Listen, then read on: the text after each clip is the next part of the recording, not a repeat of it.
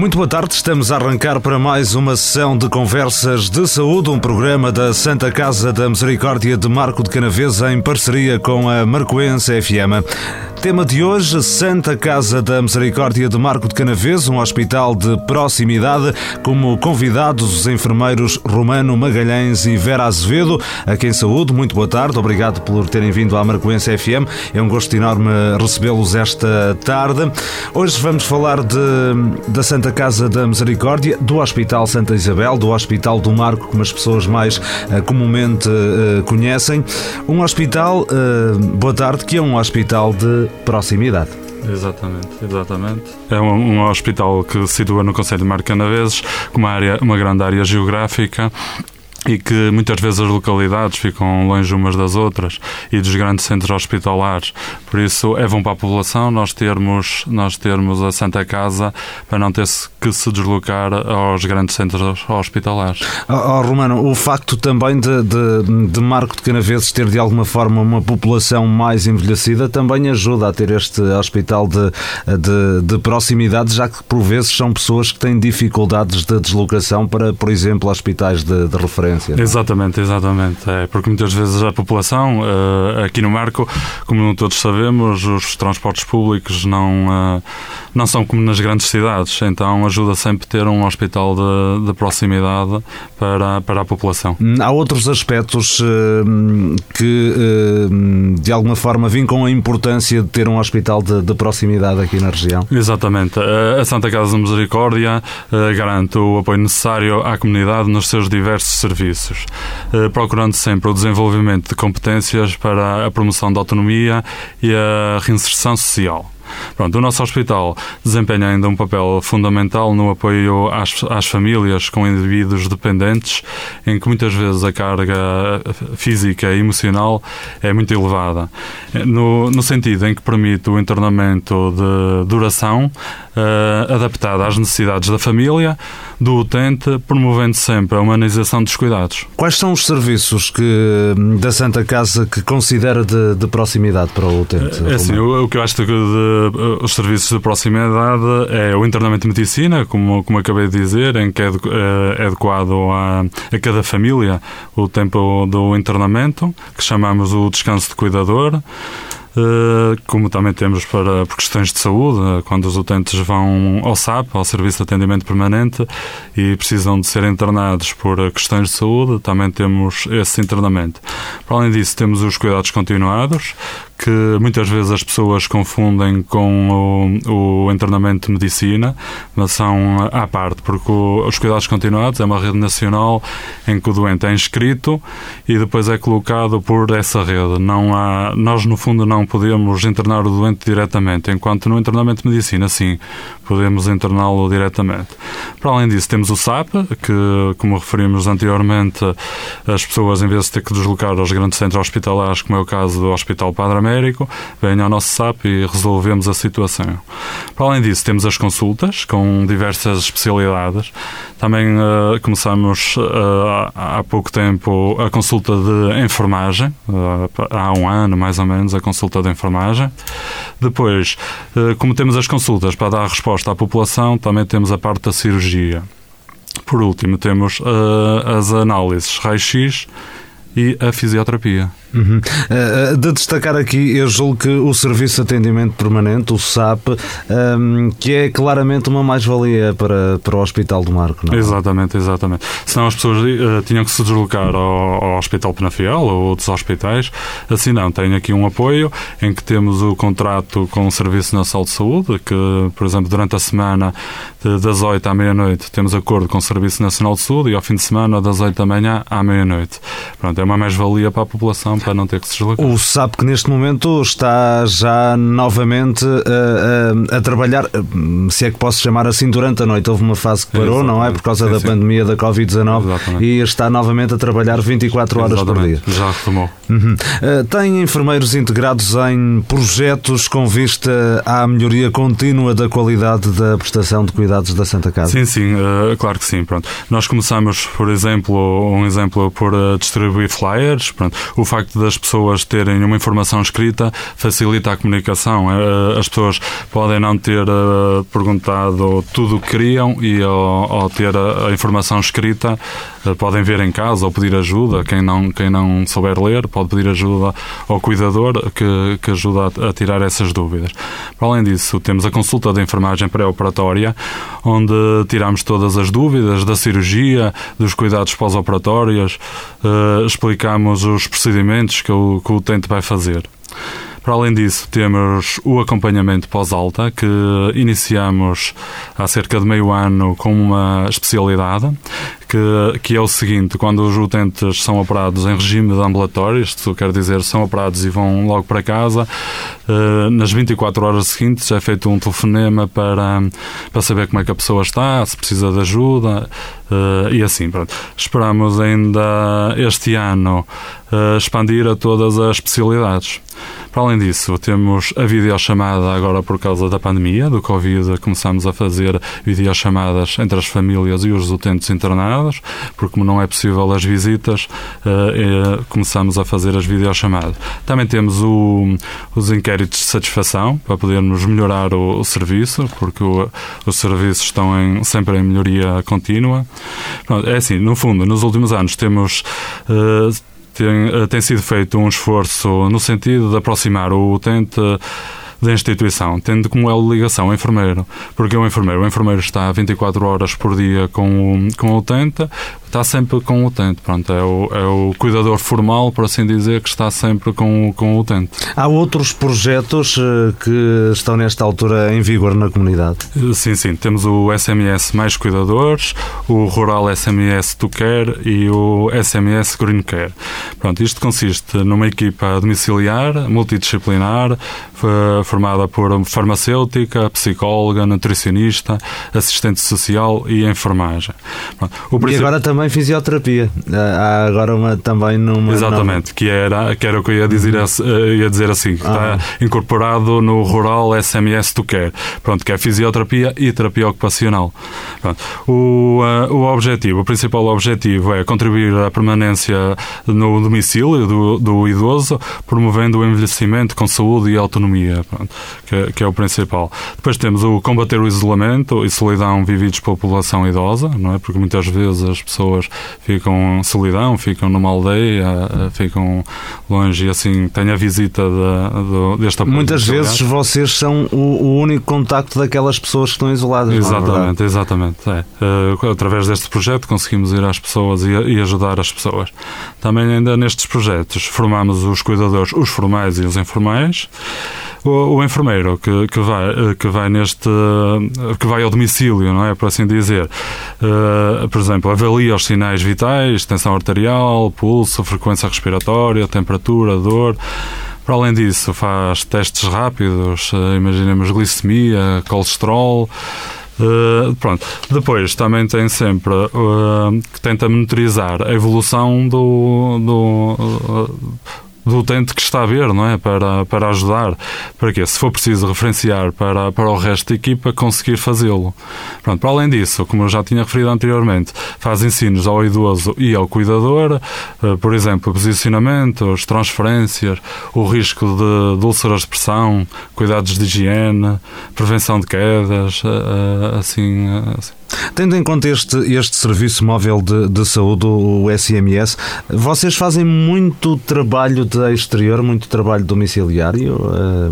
Sim, sim, sim. Vamos a, a várias casas. Queríamos ir a, a, a, muito mais, mas não é possível. Mas vamos a ajudar várias, várias famílias. Romano, a Santa Casa tem uh, alguma articulação com, com outros hospitais? Sim, sim, sim. É assim, a articulação com os outros hospitais é constante, não, uh, nomeadamente nas situações de transferência.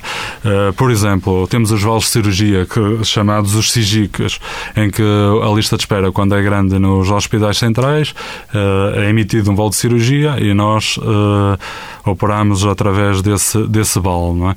Basta as pessoas contactar e nós operamos. Temos, por exemplo, no centro de saúde, quando o doente vai ao centro de saúde e o médico de família precisa do apoio da especialidade, que nós chamamos o alerta. Uh, para além disso, temos os P1s, que é, imaginemos, quando é preciso um raio-x, análises, Uh, São passados pelo médico de, de, de Exatamente, exatamente. Também damos resposta, damos resposta a essas, a essas solicitações. E, para além disso, temos um protocolo com o Hospital de Penafiel que, que é o seguinte: quando o doente tem alta do Hospital de Penafiel, mas não tem ainda colocação na rede de cuidados continuados, como referimos anteriormente, nós temos um protocolo com o Hospital de Penafiel que o doente fica a aguardar no nosso internamento até ter a colocação no, no, nos na rede de cuidados continuados. Enfermeira Vera Azevedo, muito boa tarde. Obrigado também por se juntar a nós nesta emissão de, de conversas de, de, saúde. Imaginemos que o meu avô, o meu pai, a minha mãe uh, são internados na, na Santa Casa da, da Misericórdia de Marco de Canaveses. Que tipo de apoio profissional posso esperar? Muito boa tarde. Boa tarde. O apoio e disponibilidade que pode esperar é total da nossa parte. Um, na recepção, sempre do internamento uh, no hospital, é o enfermeiro que, que faz então essa recepção, que faz uma avaliação das necessidades do utente e tem também a primeira intervenção com os familiares. Uh, de momento, e como sabem, devido à pandemia, não, não temos visitas, nenhum familiar, infelizmente, poderá, pode entrar então no, no nosso hospital, mas uh, na admissão, uma vez que o enfermeiro se desloca à entrada do, do hospital para fazer então a recepção do utente, a família estando presente, nós damos todas as indicações um, acerca dos cuidados, uh, do apoio que o doente vai ter lá, da necessidade deles também poderem estar presentes através, então, como o enfermeiro romano referiu, da videochamada, dos telefones, nós temos telefones fixos e portáteis, por isso mostramos sempre essa disponibilidade e esse apoio um, aos familiares. Uh, no internamento, nós damos sempre também continuidade uh, à medicação que o doente faz habitualmente no domicílio e se for preciso um reajuste terapêutico, o nosso médico também está sempre um, disponível a fazê-lo. Temos também uma equipa multidisciplinar que cria um apoio com uma dimensão ainda maior no internamento do doente, que é então constituído pelos médicos, pelos enfermeiros, assistentes operacionais, fisioterapeutas, nutricionistas, animadora sociocultural, psicóloga psicóloga, assistente social, que estão sempre uh, disponíveis também para um, o plano de cuidados do doente e para a promoção da saúde e bem-estar do mesmo.